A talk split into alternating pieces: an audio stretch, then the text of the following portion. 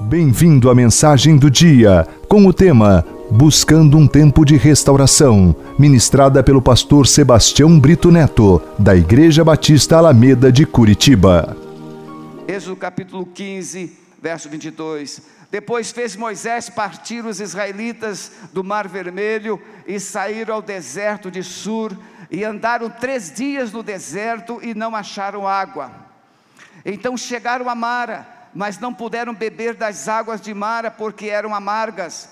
Por isso chamou-se o lugar Mara, e o povo murmurou contra Moisés, dizendo: Que havemos de beber? E ele clamou ao Senhor, e o Senhor mostrou-lhe uma árvore, e que lançou nas águas, e as águas se tornaram doces. Ali lhes deu estatutos e uma ordenança, e ali os provou e disse: Se ouvires atento a voz do Senhor teu Deus, e fizeres o que é reto diante dos seus olhos, e inclinares os teus ouvidos aos seus mandamentos, e guardares todos os seus estatutos, nenhuma das enfermidades porei sobre ti, que pus sobre o Egito, porque eu sou o Senhor que te sara. Então vieram a Elim, e ali havia doze fontes de água e setenta palmeiras, e ali se acamparam junto das águas. Quando Deus chamou Moisés para ir lá no Egito e retirar, libertar o seu povo, ele simplesmente não decidiu fazer isso, porque o povo estava no cativeiro e precisava ser livre. Quando Deus decidiu chamar você para vir para o reino dele, e ele mandou alguém evangelizar você, ele mandou alguém falar de Jesus para você. Talvez você estivesse ou, ou passou por um hospital, uma situação no presídio, e alguém foi lá, alguém testemunhou o culto lá no presídio, e você conheceu o Evangelho, e aí parece, ah, Deus me chamou então para eu estar na igreja. Não, quando Deus mandou Moisés no Egito, quando Deus mandou alguém no hospital, quando Deus mandou alguém no presídio, quando Deus mandou alguém na sua casa, quando Deus mandou alguém aonde você estava para falar do seu amor para você e tirar você de lá, Ele tinha um propósito: transformar você em um adorador dEle não é para você vir para a igreja e aqui na igreja ser abençoado, aqui na igreja ser curado, aqui na igreja prosperar. Tudo isso pode acontecer, mas Deus chamou você para ser um adorador.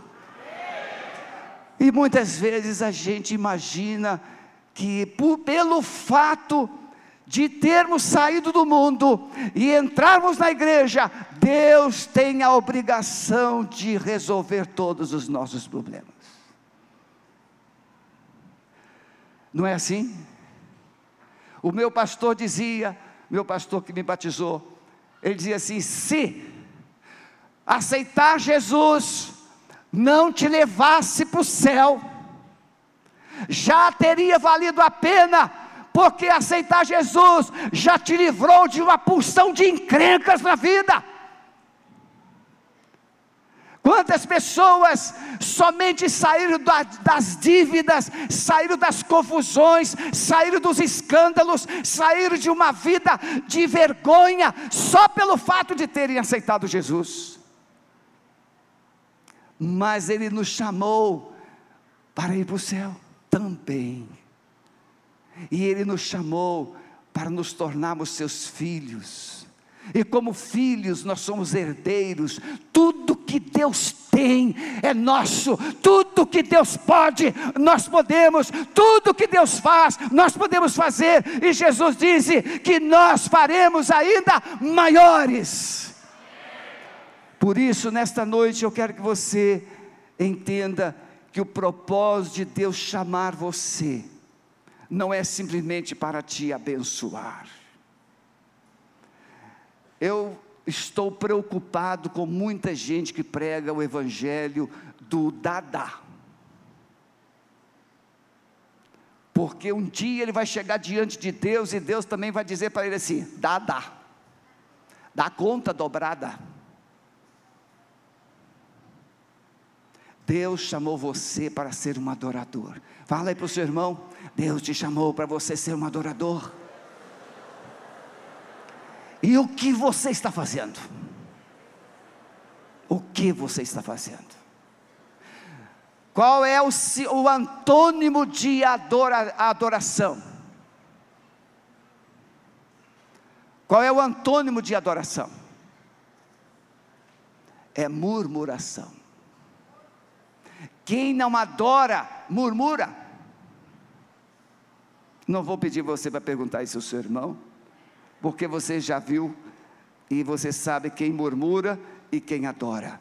Deus nos chamou para um propósito, porque pela graça sois salvos por meio da fé, não vem de vós, é dom de Deus, não vem das obras para que ninguém se glorie, porque somos feituras suas, criados em Cristo Jesus, para as boas obras, as quais Deus preparou para que andássemos nelas. Não são as obras que tiram você do pecado, não são as obras que colocam você na presença de Deus, mas você sai do pecado, você vem para Deus para fazer e viver, praticar as boas obras. Então Deus nos chamou também para vivermos essas boas obras que Ele preparou para que andássemos nelas, porque Deus é o que opera em vós, tanto querer como efetuar, segundo a sua boa vontade. Deus tem algo no coração, Deus tem algo na mente, e Ele coloca esse algo, esse sonho, esse propósito na sua vida, para que você possa realizar o querer de Deus tem muitas coisas que nós não vamos conseguir fazer. Por exemplo, Davi, ele tomou uma iniciativa de preparar é, o reino para construir um templo para Deus, e Deus disse assim: Não, Davi, você não vai construir, mas foi bom você querer. Muitas coisas nós não vamos fazer, mas Deus vai olhar e disse: Como foi bom Ele querer fazer. Eu não tenho os dons do pastor Lobo, eu não tenho os dons do pastor Domingo, eu não tenho o estilo do pastor Claudinei, eu não tenho a habilidade cultural do pastor David, mas uma coisa eu tenho, eu tenho uma boa vontade, eu tenho uma boa intenção de fazer o que Deus colocou no meu coração para eu fazer para Ele. E Ele quer fazer isso com a sua vida também. Vós que noutro tempo é, não erais povo, mas agora sois povo de Deus, que não tinhais alcançado misericórdia, mas agora alcançastes misericórdia. Precisamos então considerar as duras e tristes realidades que temos enfrentado como povo de Deus. Nós somos povo de Deus, sim ou não? Somos filhos de Deus, somos amados de Deus, Deus tem propósitos tremendos, gloriosos para nós, mas nós estamos no mundo, e neste mundo a palavra diz: no mundo tereis aflições. Ah, pastor, mas é, esse negócio de aflição, é. Meu irmão, o nosso Senhor Jesus Cristo, sendo Deus, se tornou homem, como homem passou aflições. Passar aflições não significa vida menos espiritual, vida fraca. Passar aflições muitas vezes é sinônimo de uma prova que Deus dá para revelar a graça dele através do seu testemunho de vida. E como filhos de Deus, como povo de Deus, nós somos família. E na família, muitas vezes, mesmo sendo de Deus, o que, que nós vivemos como família? A sua família é uma família cheia, às vezes, de disfunções. Uma família que revela alguma, algumas características, às vezes piores do que as famílias que não são crentes. Quantas famílias que estão na igreja estão impedindo outras famílias que estão fora da igreja de estarem na igreja? Desunião. O fato de você ser filho de Deus, ser povo de Deus, ser família, revela que você é perfeito não tem problema lá na sua casa? O seu marido tem asas? Os seus filhos são santinhos? Lá todo mundo pede é, por obsequio, posso falar? É assim que funciona lá? Mamãe, por favor, posso dar uma opinião? Hoje é o neto que segura o controle da televisão e diz para o avô quando ele pode ou não pode ver. É assim ou não é? É assim. É o neto que segura, é a neta que segura. Hoje quem governa a casa não é mais o sacerdote, são os filhotes de sacerdote.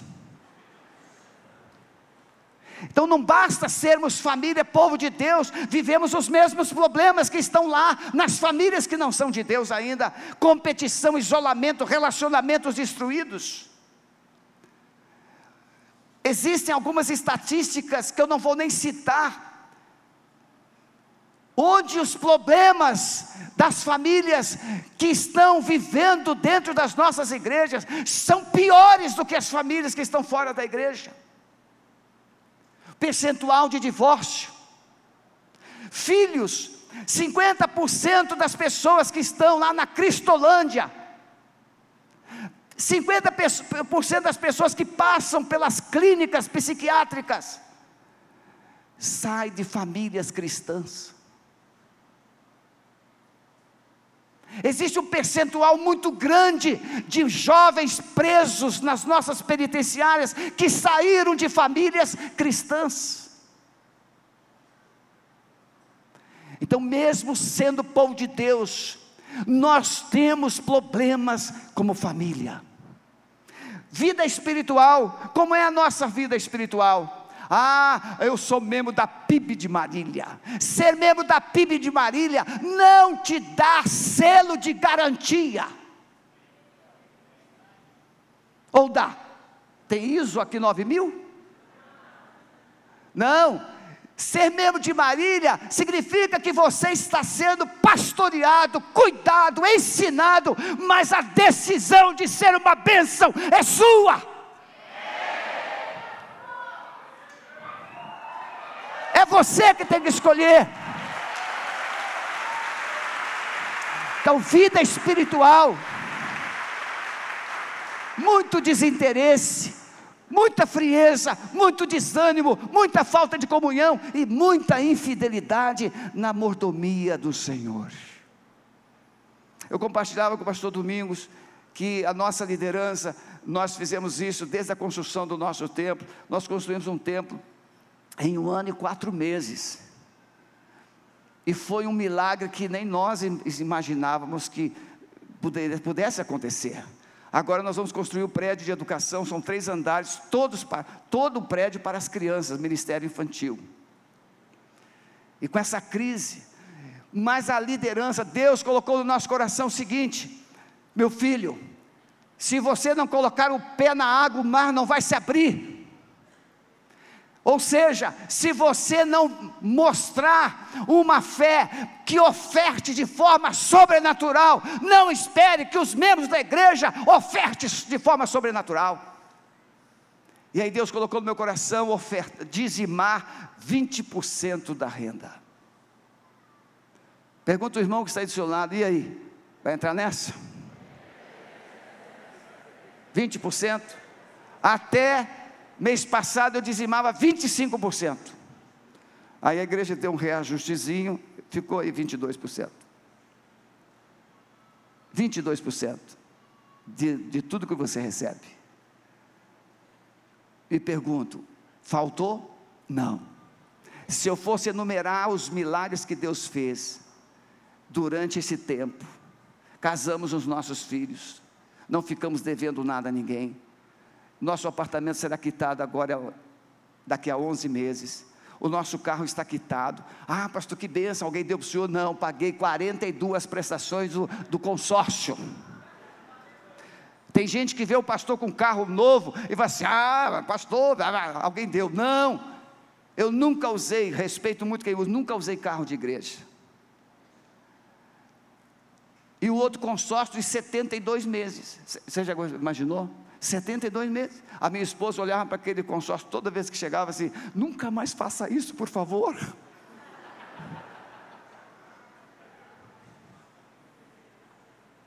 É desse jeito. Aí você vê às vezes alguém andando e pensa que ele é melhor. Não! Ele administra debaixo de uma bênção, de uma unção de Deus. Ele administra debaixo de uma fidelidade de Deus. E aí Deus, quando Satanás tenta botar a mão, Deus faz assim: tira a mão daí. Porque aquilo que é consagrado, Deus banca. Ele abençoa. Eu fico imaginando essa membresia toda de Marília sendo fiel domingos. Eu fico imaginando essa igreja toda fiel. Eu fico imaginando gente que Deus tem levantado aqui dizimando 20%. Aquele ginásio, aquele novo templo, será construído de um tempo tão recorde que a cidade de São Paulo, o estado de São Paulo, vai tremer e dizer: o que, que está acontecendo em Marília? É isso. O que, que está acontecendo? Não pense, não pense que Deus vai impactar o povo frio, gelado, sem esperança, com coisas pequenas. Deus vai impactar com coisas grandes, porque Ele é um Deus de coisas grandes. Finanças, muito crente todo enrolado. Irmãos, a gente tem ouvido aí na mídia até igrejas enroladas. Muitas vezes a gente tem vergonha. Nós deveríamos fazer um jejum de saco. Deveríamos nos vestir de saco jogar cinza sobre as nossas cabeças e andar pelas ruas da nossa cidade, pedindo perdão a Deus, pedindo perdão a Deus por causa da vergonha que as nossas igrejas têm provocado, produzido para o nome do Senhor. Mas Deus se alegra quando Ele consegue ver uma igreja onde a glória dele se manifesta, onde o poder dele se manifesta, onde os seus membros são lícitos, onde eles são organizados. Não é um crente endividado, todo bagunçado. Não se admite um crente que serve a Deus com uma vida toda enrolada. Não se admite. Ah, pastor, mas o senhor não sabe que eu perdi o emprego. Mas antes de você perder o emprego, o que, que você andou fazendo?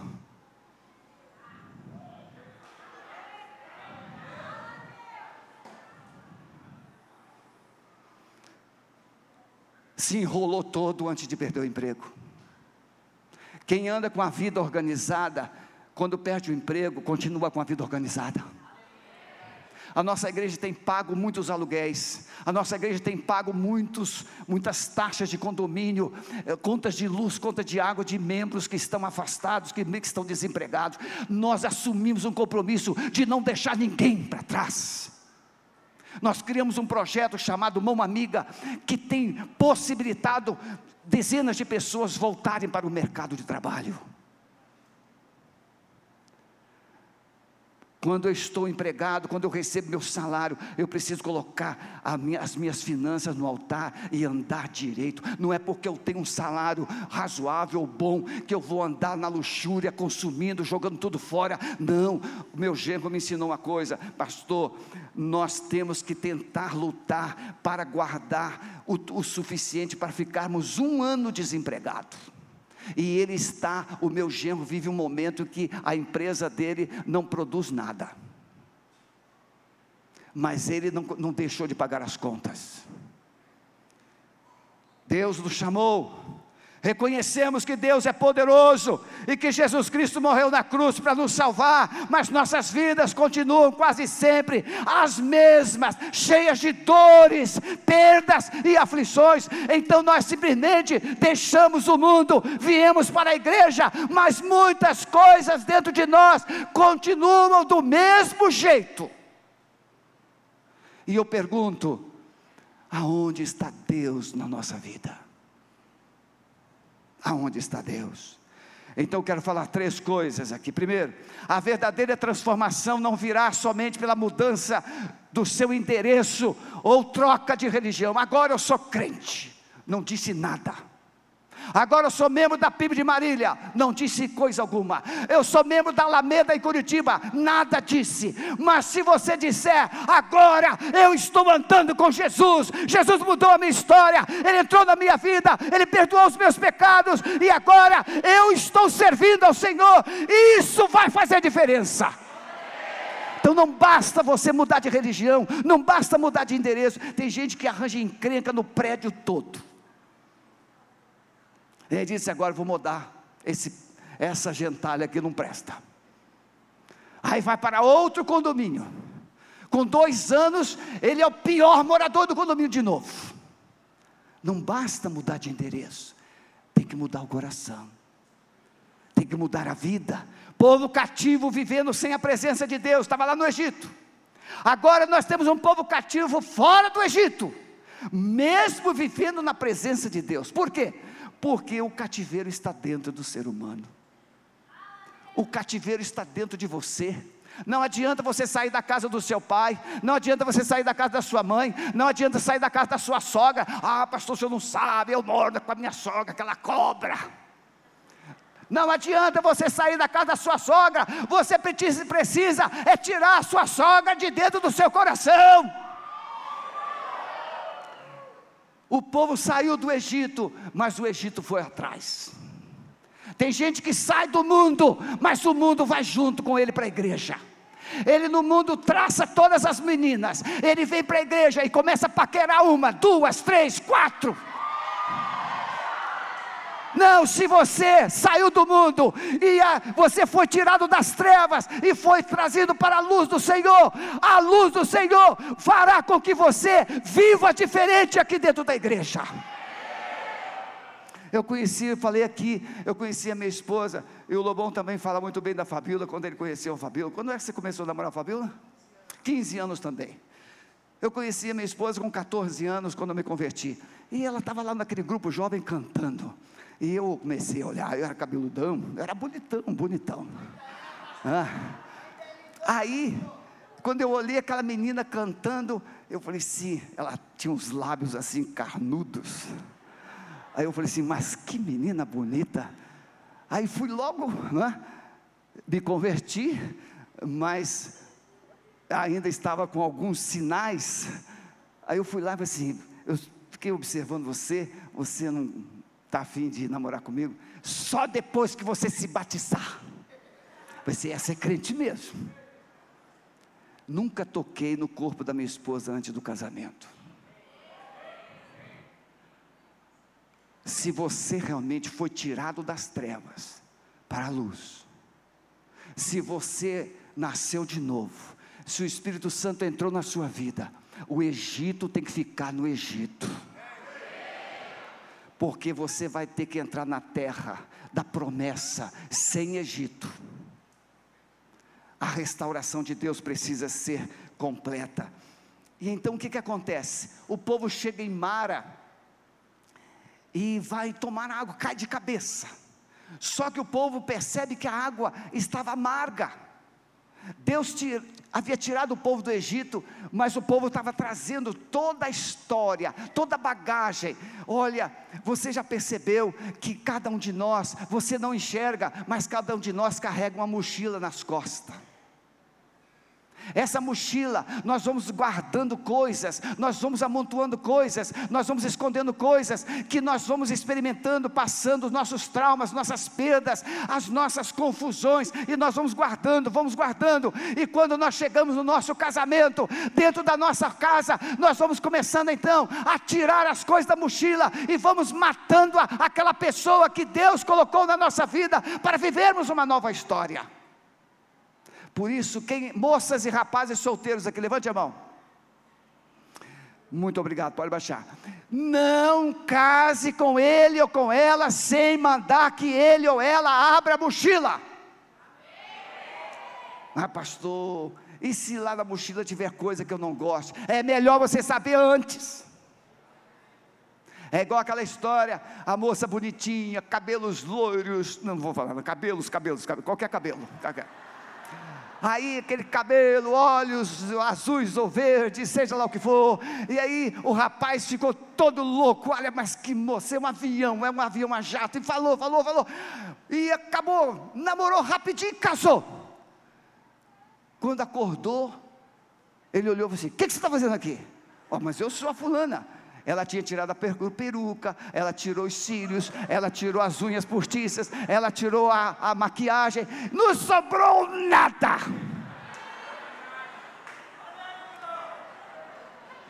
Então é melhor você falar com ele ou com ela. Pode esvaziar sua mochila hoje aqui. Eu quero saber o que você anda carregando. Tem gente que carrega traumas. Tem gente que carrega dores, carrega feridas, carrega rejeição, carrega confusão. E aí, quando casa, aquele príncipe vira sapo. E aquela moça linda, princesa, se transforma em gata borralheira. Não, você precisa entender que Deus tem uma nova história. Não são os lugares ou as pessoas que nos fazem sofrer, são os conceitos presentes no nosso coração. A moça que foi vítima de um, um, lar disfuncional, um pai estúpido, grosseiro, que humilhou, que achatou, o filho que foi humilhado pelo pai, maltratado, vítima de abusos verbais e físicos, ele vai para uma nova vida, ele vai para um casamento com esses traumas.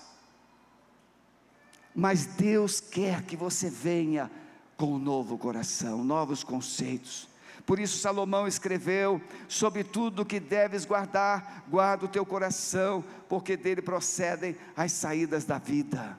Deus tem um remédio para uma vida de transformação. E para transformar nossa vida, o remédio é Jesus. Ele manda Moisés pegar uma árvore e jogar naquele lago. Por quê? Aquele lago de águas amargas era o povo tendo um encontro com ele mesmo. Você já imaginou? Eu conversei recentemente com uma mulher, pense numa mulher brava. E ela estava com o marido. E ela falou assim: Pastor, meu marido é muito parado, muito é, banana. E ela humilhou o marido, e o marido quietinho, escutando, tranquilo. O cara assim, saradão. E ela falou, falou, falou, falou. E depois que ela, falou assim: minha irmã, pode parar. Eu estou vendo que a irmã é um milagre, está viva. Porque se a irmã tivesse se casado com um homem desse pensamento que a irmã tem, que ele deveria ter, ele teria matado você na primeira semana de casamento.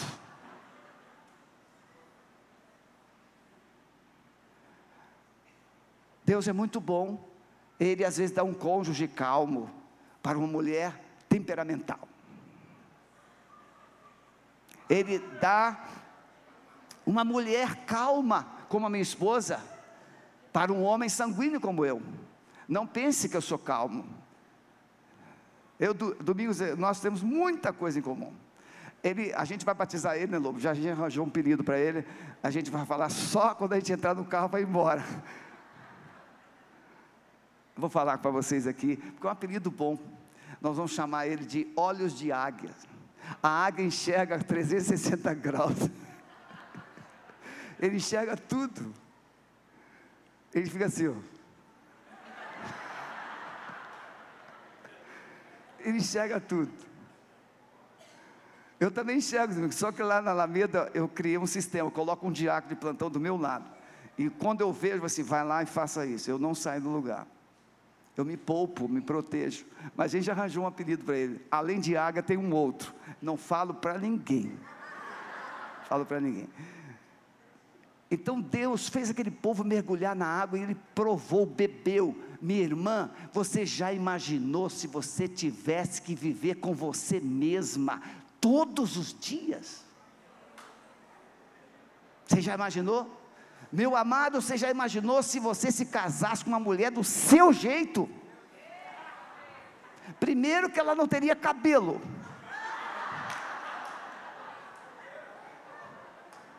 E uma das primeiras coisas que o homem admira na mulher é o cabelo, não é verdade? A mulher fica lá arrumando o cabelo, arrumando o cabelo, porque eu tive uma ovelhinha que ela perfumava o cabelo.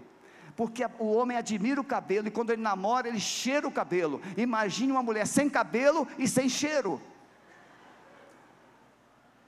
Mas já imaginou se Deus nos desse alguém com o nosso mesmo, nosso próprio coração? Já imaginou, Claudinei? Se a sua mulher tivesse o seu temperamento?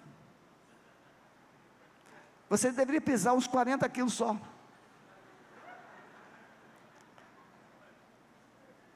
Muitas vezes Deus permite que tenhamos um encontro com a gente mesmo, conosco mesmo, para a gente experimentar os nossos fracassos, nossas mágoas, nossas dores, para Ele nos tratar, para Ele nos curar. E quando, como é que Deus faz isso?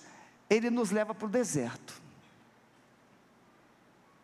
Olha para o seu irmão e fala para ele assim: ó, Deus tem um deserto do seu tamanho. Alguém aqui gosta de deserto? Não. Deserto é o lugar onde Deus faz os ajustes em nossa vida, é o lugar onde Ele vai restaurar o nosso caráter. Estamos acostumados a uma vida de comodidade, de conforto, de facilidade. No deserto você tem que economizar água, você tem que economizar pão, porque você não sabe quantos dias vai passar lá. Deserto é o lugar onde vamos aprender o significado de adoração verdadeira. O Brasil, a igreja brasileira ainda não descobriu o que é adoração verdadeira. O pastor David Paul Yogishu, ele fala que quando ele reunia os pastores americanos e outros pastores do mundo para orar, ficava, botavam numa sala, depois de 15 minutos, os pastores estavam assim, aleluia, aleluia, aleluia, porque não sabia mais o que falar para Deus. Tem gente que se ficar 15 minutos sozinho com Deus, já não sabe mais o que falar. Segundo o pastor Pascoal Peragini, da PIB de Curitiba, a maioria dos líderes estão orando de 3 a 5 minutos por dia. Por isso que nós decidimos seguir a visão do MDA. Porque a visão do MDA tem sido passada por uma liderança comprometida com a oração. E nós vimos e ouvimos a liderança dessa igreja, e isso cativou o nosso coração. Deus quer tirar a murmuração, a ingratidão do coração do seu povo. O mais terrível deserto, preste atenção, o mais terrível deserto da sua vida não é aquele que você pisa, é aquele que você carrega. A solidão muitas vezes é confundida com uma, um ambiente ausente de pessoas. Não, a pior solidão é ser ignorado no meio de um montão de pessoas. A maior dor é você estar numa família populosa e ninguém se importar com você. A maior dor é você estar numa festa e você não é bem-vindo em nenhuma mesa. A maior dor é você sentir-se dentro de uma igreja como um peixe fora d'água. A maior dor é você não se sentir amado por mais pessoas que estejam sorrindo em sua volta. Então, o maior deserto não é aquele que nós pisamos, é aquele que nós carregamos aqui, uma vida ressequida, sem vida, sem flores, sem cores, sem alegria, sem nada. Segundo lugar, a verdadeira transformação exige confrontação. Então veja, primeiro, Deus confronta você com você mesmo, mergulhando lá no lago de Mara onde você vai perceber a sua história, vai perceber as suas dores, vai perceber as suas perdas, vai perceber todas as suas feridas. Depois Deus vai confrontar você. Você precisa ser confrontado com o seu passado, com a sua história, que nem você suporta mais. Pessoas deixam às vezes a casa do pai, da mãe, para se casar com gente que não ama, só para sair da casa dos pais. A moça sabe que o rapaz não é bom. A moça sabe que o rapaz, ele não gosta muito de levantar cedo. E quem não gosta de levantar cedo gosta de trabalhar. Ela sabe disso, mas ela disse: Mas eu amo ele. Olha, isso aí é ilusão. Ah, quando se ama, pastor, a gente mora até debaixo da ponte. Eu nunca vi um casal apaixonado morando debaixo de ponte. Eu já vi casal apaixonado passando numa carruagem sobre a ponte. Debaixo da ponte, não. Lá debaixo da ponte mora gente derrotada, gente esquecida, gente abandonada, gente que tem uma história de Egito. Príncipes e princesas passam sobre a ponte, mas não ficam debaixo da ponte. Chegaram a Mara, não puderam beber as águas porque eram amargas. O seu passado encheu seu coração de sentimentos destruidores rejeições.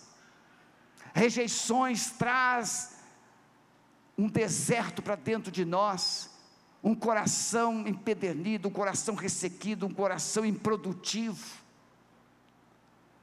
Gente rejeitada são pessoas que não sonham, são pessoas que têm pesadelos, são pessoas que não acreditam no futuro. exclusões, maus tratos, feridas. Nós falamos muito disso aqui nesses dias. Eu tratei de uma moça, perdão, de uma senhora, nós fomos chamada a tia, pastor, dá para o senhor ir lá, minha tia está numa depressão profunda na cama, tem vários dias que ela não quer sair de casa, e eu chamei a minha equipe e nós fomos lá, lá no Rio de Janeiro. Quando nós chegamos lá, aquela senhora, jovem senhora, uns 40 anos, assim, 42 anos, já tinha dois filhos adolescentes, ela estava deitada e começamos a conversar. E na, naquela conversa de mais ou menos uma hora, uma hora e pouco, a, uma, a minha ministra de intercessão, de discipuladora também, ela falou assim: Pastor, posso fazer uma pergunta? Eu falei, pode. E ela perguntou assim: é, como é que está a sua história com seu pai? E aquela jovem senhora desabou num pranto, num pranto. Chorou muito. E aí ela contou que quando ela tinha nove anos, de sete aos nove anos, o pai carregava, colocava ela na bicicleta, aquela bicicleta que tem um, um quadro assim, aquelas bicicletas antigas, e ia passear com ela. E na medida em que ele passeava, aquele pai amassageava o corpinho dela, bulia com ela. E ela criou um trauma terrível. E agora, naquele momento da sua história, aquele trauma floresceu. E nós a conduzimos a um processo de confissão, de perdão, de restauração. Quando nós saímos daquela casa, aquela mulher pegou a chave do carro e foi fazer compras. Porque o deserto havia sido tirado de dentro dela. Tem muitas pessoas vivendo isso por causa das feridas do seu passado. Histórias mal resolvidas, maus tratos, feridas, palavras de maldição, como o pastor Lobo colocou aqui. Você caso de não vai engravidar. Você não, não pode engravidar. Como é que você diz? Se você engravidar, eu te mato. E os filhos todos se tornaram estéreis. Palavras de maldição, proferidas dentro de casa, transforma a vida dos filhos em desertos. Nada produz. Perdas e nós poderíamos enumerar muitos outros. Deus quer te confrontar com seu real cativeiro, que são as cadeias e as fortalezas presentes no seu coração. Deus não te confronta para te envergonhar, Deus te confronta para te transformar. Tem gente que pensa que quando Deus o coloca assim, o expõe, é porque, olha, Deus não me ama, Ele me expôs, Ele me humilhou. Não! Quando o médico vai examinar uma mulher, seja médico masculino ou feminino, ele vai examinar a mulher do jeito que tem que examinar. Para fazer exame de mama, não é assim? É, o médico tem que fazer, tem que tocar. Aí a mulher vai assim: não, ninguém vai tocar em mim, não. Tem mulheres que nunca foram fazer os exames naturais da mulher, preventivo. Não, como é que eu vou me expor para um homem lá? Sabe por quê? Porque tem a vida mal resolvida, traumas Deus não te confronta para te matar, para te destruir, para te humilhar. Deus te confronta porque Ele quer te curar, Ele quer restaurar, Ele quer tirar esse passado envenenado da sua vida, da sua história. Ele quer que você saia desse deserto e viva no jardim que Ele preparou para você. Ele quer fazer você produzir em abundância. Em terceiro e último lugar, você pode experimentar a verdadeira transformação como é que isso acontece? A dor que você carrega tem um remédio, esse remédio chama Jesus. A Bíblia diz que Jesus lá na cruz, Ele levou sobre si as nossas dores, as nossas enfermidades, o castigo que nos traz a paz estava sobre Ele, e pelas Suas pisaduras nós fomos sarados. Um pastor, pastor David Paul Yogishu, ele diz assim: é, eu, eu, eu lanço sobre Jesus as enfermidades que ainda não chegaram a mim. E eu trago as pisaduras de Jesus sobre as enfermidades que ainda não chegaram a mim, para que elas não cheguem. Ou seja, eu estou profetizando a cura antes da doença chegar. Eu estou profetizando a cura para eu não ficar doente. Mas e se ficar? Vamos pedir a cura. Basta a presença de Jesus para a sua vida ter um novo sentido. Toda dor foi levada por Ele. É bem verdade, irmãos, que nós temos pessoas que o Senhor permite passar por desertos e dores, para que o nome dele seja glorificado de alguma forma sobrenatural. O crente pode ter problemas. A palavra diz assim: quando vós estáveis mortos nos pecados e na incircuncisão da vossa carne, vos vivificou juntamente com Ele, perdoando todas as vossas ofensas, havendo riscado a cédula que era contra nós nas suas ordenanças, a qual de alguma maneira nos era contrária, e atirou do meio de nós, cravando-a na cruz. Jesus pegou essa dor que você carrega, Ele pegou esse pecado que você carrega, Ele pegou essa vergonha que você carrega, Ele pegou esses traumas que você sofreu, tudo isso Ele já cravou lá na cruz, mas você foi lá na cruz e retirou da cruz e disse: Não, essa cruz é minha. Você nunca deixou Jesus levar a sua dor. Porque essa dor pode ser um bichinho de estimação para você. Tem gente que gosta do seu probleminha, porque esse probleminha faz com que você seja acariciado, acariciado. Ah, coitadinha, chegou ela aqui. Como é que está, minha irmãzinha? Se você for curada, ninguém vai te perguntar. E aí, minha irmãzinha, como você está? Se você for curado, ninguém vai precisar perguntar assim: e aí, varão valoroso, como é que você está? Não. Já viu? Empregado bom de empresa, ninguém fica passando a mão na cabeça, ele já é bom. Agora, já viu aquele empregado ruim? O funcionário ruim? Chega atrasado, reclama, não produz, o patrão, o chefe, o supervisor está sempre assim. E aí, meu amado, como é que estão as coisas? Está precisando de ajuda? Alguns líderes de células, bom, o supervisor nem passa lá, mas o supervisor, a célula às vezes, mais ou menos, o supervisor está lá, e aí, vamos, vamos, vamos, vamos.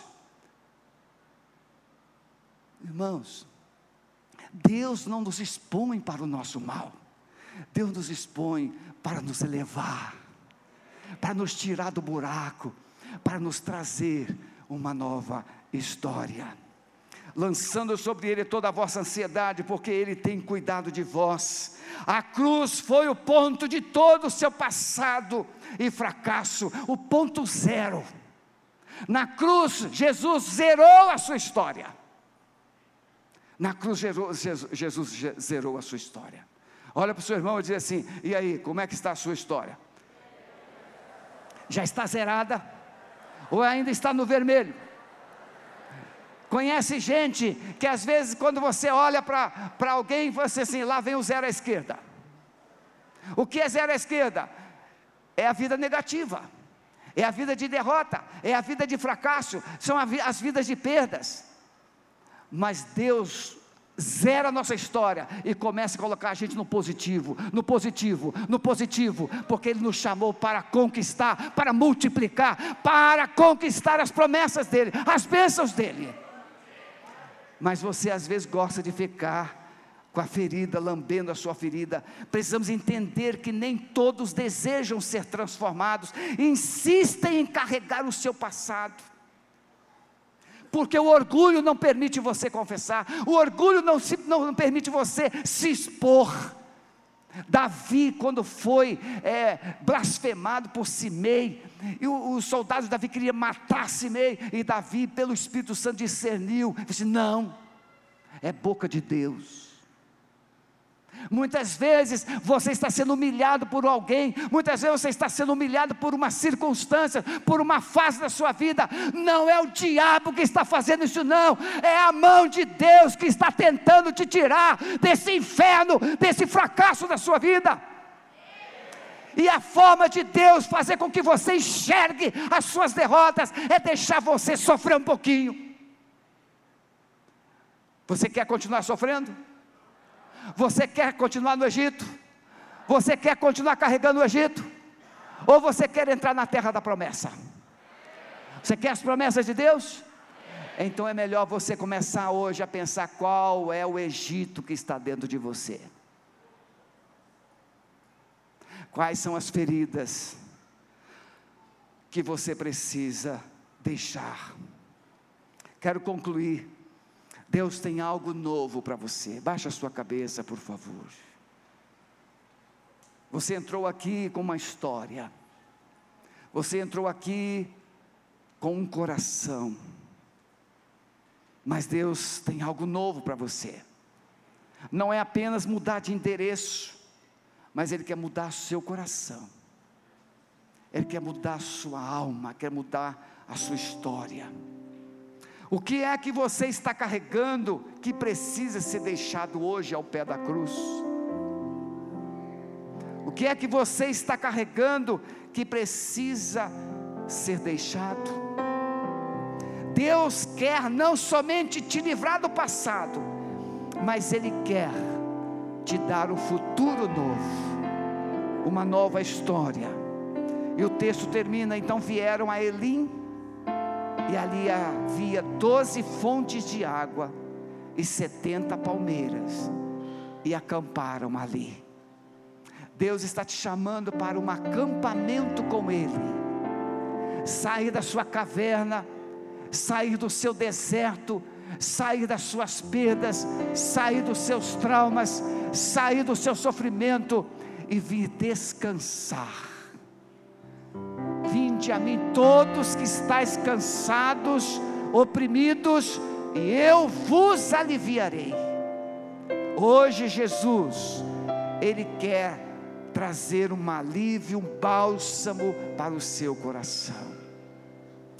Faça essa decisão.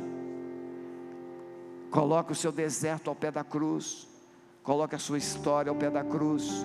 E olhe para Jesus e diga: Senhor, Eis-me aqui, transforme a minha vida, restaure a minha história, porque eu não quero mais viver uma vida de deserto. Vou convidar o pastor Domingos para estar aqui conduzindo você nesse processo que nós vamos caminhar daqui para o encerramento do culto. e Ele vai dizer o que você tem que fazer agora. Continue orando, pensando, se o Senhor Jesus agora está dizendo, qual é a dor que eu preciso tirar do seu coração? Qual é o trauma que você carrega que precisa ser abandonado, ser tratado? Qual é o histórico que você precisa depositar ao pé da cruz? Faça isso, o Espírito Santo vai te ajudar.